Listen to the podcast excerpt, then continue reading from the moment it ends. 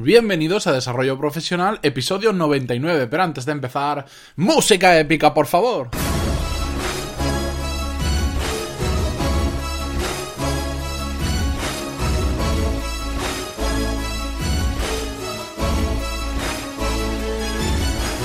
Muy buenos días a todos y bienvenidos a Desarrollo Profesional, el podcast donde hablamos sobre todas las técnicas, habilidades, estrategias y trucos necesarios para mejorar en nuestro trabajo, ya sea porque trabajamos para una empresa o porque tenemos nuestro propio negocio. Y hoy es el último episodio de dos cifras. ¿Y qué significa esto? Que hoy es el episodio número 99 y por lo tanto mañana vamos a escuchar el episodio número 100 en el que para celebrarlo, porque para mí es un hito muy importante, vamos a hacer una cosa muy especial y voy a traer al podcast a una persona para mí muy especial, muy, muy especial, que probablemente muchos de vosotros ya conozcáis, que nos va a aportar un montón y que por cierto el episodio, este sí que va a ser largo de verdad, porque eh, entre los dos no, no podemos callar y se nos ha ido un poco de las manos. Pero nada, os invito a que mañana miércoles lo escuchéis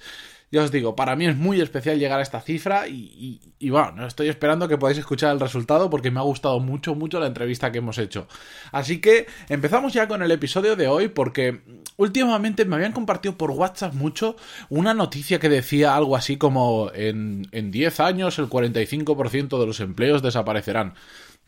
Y no me lo han compartido una y dos veces, además lo he visto en periódicos, lo he visto en muchos sitios, la gente lo estaba comentando por ahí, decía, no, eso no puede ser, porque van a desaparecer los empleos, porque los robots y películas que se ha ido montando la gente. Y bueno, lo que creo es que esta noticia es absolutamente apocalíptica, excesivamente apocalíptica, que dista mucho de lo que es la realidad y de lo que está surgiendo, de, cómo está cambiando el mercado laboral, sobre todo en España, pero incluso en el propio mundo, que no hay que alarmarse por eso, que mucha gente la encontró como nerviosa diciendo, madre mía, ¿qué va a pasar con nosotros? Con, con los robots nos van a sustituir y esto se va a acabar. No, no, a ver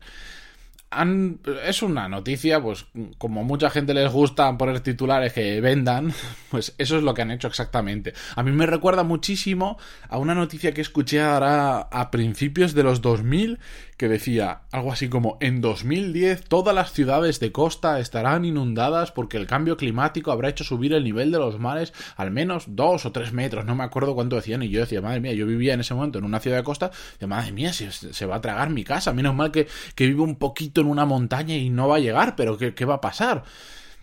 ¿Significa que existe cambio climático? Claro que existe, por supuesto que existe, se están enfriando los polos, bueno, calentando los polos, está subiendo el nivel del mar, pero por supuesto no está subiendo la velocidad que ese, ese artículo, basado, por cierto, en muchos estudios, decían ellos, afirmaba, porque han pasado más de esos años y, las ciudades de costa siguen exactamente igual. Igual han perdido algo de playa, pero bueno, que no pasó ese escenario apocalíptico. Y con esta noticia me parece que, que pasa exactamente igual. Y por eso quería traerla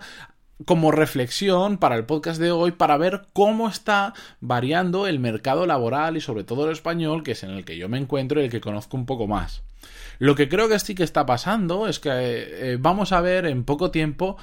a jefes de muy diferentes generaciones. Yo soy un millennial de estos que yo nací en el 86, por lo tanto me encasillan como un millennial y trabajamos con jefes que vienen del baby boom y de otras generaciones muy diferentes, con formas muy diferentes de hacer las cosas. Y las empresas cada día más están empezando a ver eh, los puestos de trabajo, las relaciones con los empleados de una forma muy diferente y es lo que tenemos que darnos cuenta y aprender para adaptarnos y ver hacia dónde va a variar el mercado laboral. Cada día hay las empresas que hacen bien las cosas están yendo a trabajar más sobre objetivos y sobre hitos. Y yo creo que esto va a suponer una gran revolución en el mundo de la empresa, porque trabajar sobre objetivos y trabajar sobre hitos va a significar que ya no hace falta medir el trabajo de una persona por horas que haga. Es decir, decir que tú tienes un contrato laboral de 160 horas al mes no va a tener ningún sentido. De hecho, habrá problemas con la normativa, que es algo que vamos a hablar un poco más adelante, porque cuando tú ya no necesitas hacer 8 horas al día, sino que igual un día haces 10 y al día siguiente haces 4, va a tener que regularse de alguna forma para que todo esto se haga de forma ordenada, pero al final es un cambio imparable que está sucediendo ya en las empresas. De hecho, por ejemplo, yo he estado trabajando en una empresa en la que no tenía... Eh, no tenía que estar ocho horas todos los días, no tenía ni siquiera un horario. Yo tenía que hacer mi trabajo, tenía que conseguir unos objetivos y simplemente. Y no pasaba absolutamente nada, pero, pero pasaban cosas raras que si después te viene una inspección de trabajo, te puede decir que por qué estás trabajando a esa hora tan tarde, que, que son incongruencias. Lo que yo creo que esto, esto cambio en el modelo va a generar va a ser sobre todo muchísima deslocalización de los puestos de trabajo. Claro, cuando necesitas que te controlen para que estés ocho horas sí o sí como mínimo trabajando, pues sí, lo que quieren es verte la cara, tienes que estar en la oficina y tienes que estar en muchísimos, muchísimos casos calentando la silla. En el momento en que empecemos a trabajar por objetivos e hitos todos, o, todos los empleos que puedan ser así, por supuesto una persona que está atendiendo cara al público en un comercio, pues sí que tiene un horario de apertura y de cierre, entonces es lógico que aunque tenga objetivos y se lleve un variable, etcétera, etcétera, pues sí que va a tener que tener un horario. Pero si no, realmente, ¿qué más nos dará trabajar en una oficina que trabajar desde nuestra propia casa, que trabajar desde una cafetería, que trabajar cuando estamos yendo en el tren? Da exactamente igual y eso va a provocar una deslocalización de puestos de trabajo pero brutal. Y, yo creo que es muy beneficiosa tanto para la empresa como para los empleados, que te permite una mayor flexibilidad eh, horaria y sobre todo de conciliación de la vida profesional con la vida familiar. Eh, las empresas, además, o sea, las personas que trabajamos en empresas,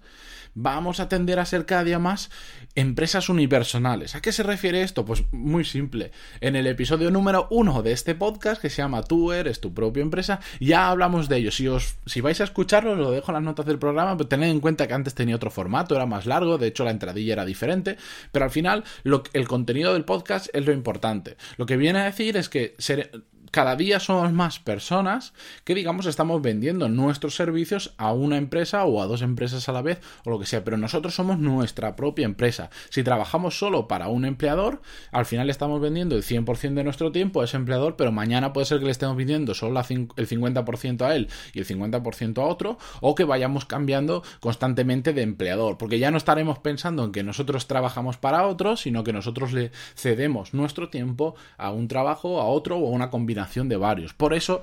cada vez más muchas personas terminan, terminarán siendo algo así como empresas unipersonales, unipersonales, que no quiere decir que seamos SLU, que es la nomenclatura en España, sino que al final nos vemos nosotros como una propia empresa en la que hacemos un servicio eh, que es tiempo a cambio de dinero. Yo creo que esta, esta adopción eh, se va a producir de forma muy lenta. Por supuesto, mañana no todas las empresas van a empezar a trabajar por hitos ni por objetivos, por supuestísimo que no. Ya hay muchas que lo están haciendo poco a poco, pero el cambio es imparable porque al final los resultados son muchos mejores y las nuevas generaciones lo que necesitan para lo que les atrae de una empresa es este tipo de cosas, que les den flexibilidad, que les den una motivación, etcétera, etcétera. Que el modelo antiguo de estos jefes de te quiero ver aquí, si yo estoy aquí tienes que estar y, solo te puedes ir cuando yo me vaya para, para, quedar bien, todo eso poco a poco se va a perder. No va a ser un cambio de hoy para mañana, pero muy poco a poco se va a perder y es muy importante que conozcamos que esto va a cambiar para nosotros ir adaptándonos hay determinada normativa que está empezando a regular algo parecido, por ejemplo en Francia, desde enero de 2017 lo que han sacado es una ley que, que no te pueden obligar eh, a contestar un email o el teléfono fuera de tu horario laboral. En España están intentando hacer algo, han propuesto algo similar o han dicho que lo van a estudiar, pero sinceramente yo no le encuentro ningún motivo porque va en contra de este cambio que se está produciendo en las empresas. Si tú no tienes horario, ¿qué, significa que no pueden contactar contigo tu jefe en el, eh, fuera del horario laboral si no tienes horario? Claro, lo que pasa es que estamos con la mentalidad de que tenemos que tener un horario, que tenemos que tener unas 8 horas al día, etcétera, etcétera. Pero si vas por objetivos te da exactamente igual. Yo creo que cuando hay un exceso de normativa, lo que se produce es una inflexibilidad muy grande porque al final tratamos de aplicar una norma al 100% de las empresas cuando el 100% de las empresas, por supuesto, no se parecen, vamos, en nada. Hay grupos, pues está la tradicional que sigue haciendo, que igual esa norma le sirve. Entiendo que se quiera proteger al trabajador, por lógica, porque tampoco pueden abusar y pueden estar queriendo que contestes un teléfono a las 12 de la noche si ya has trabajado 8 o 10 horas al día. Pero intentar regular algo que, es un cambio imparable y que, y que abarques con una norma todo el, el 100% de las empresas, creo que es una gran equivocación. Espero que por lo menos en España no tiremos por ahí, porque al final dentro de unos años lo tendrán que volver a cambiar o la gente hará lo que le dé la gana y solo servirá para que empleados descontentos vayan a juicios y, estemos ahí liándola y, y llenando los juzgados para nada. Pero bueno, hoy os quería traer esta reflexión porque... ¿Por qué exactamente? Porque creo que si no empezamos a adaptarnos hoy a los cambios que se están empezando a producir, cuando nos demos cuenta, cuando los tengamos delante, ya será demasiado tarde. Esto pasa con muchísimas cosas, esto es prevenir antes que curar, pero creo que es muy importante que entendemos cómo está variando el mercado laboral, qué es lo que están pidiendo ahora las empresas y qué es lo que están necesitando ahora las empresas. Y poco a poco nosotros, ya sabéis, el objetivo de este podcast, que es mejorar un poquito cada día, así que empecemos a tenerlo en cuenta, que a partir de ahora muchas empresas van a empezar a buscar a gente que tenga ese algo más y que sepan trabajar en sobre objetivos, trabajar sobre hitos, que sepan organizarse y que sepan que tengan, puedan tener ese compromiso y esos valores con, con las empresas que está cambiando mucho. De hecho, un, tengo apuntado para hacer un podcast sobre los valores que más demandan las empresas, cosa que es, una, que es algo que antes prácticamente decían, con que no me robe, me vale. Pues ya no es así y un día hablaremos de ello. Así que nada, como siempre, mañana, recordar, episodio número 100 con una entrevista a una persona muy especial para mí y una entrevista muy chula que la hemos grabado hoy mismo. Espero que lo escuchéis, que lo valoréis y como siempre, si os ha gustado ese, el, el de hoy, cualquier otro podcast, 5 estrellas en iTunes ayudan muchísimo y me gustas y comentarios en iVoox, que ese simple gesto, que es una tontería, pero ese simple gesto ayuda muchísimo a que cada vez eh, seamos más los que, los que estamos detrás del podcast, lo que lo escuchamos y que a mí me ayuda, es una recompensa para mí ver que cada día somos más a seguir haciendo esto ya ya hoy a 99 episodios y el de mañana 100, que es una barbaridad y estoy súper contento. Así que muchísimas gracias y mañana nos escuchamos. Adiós.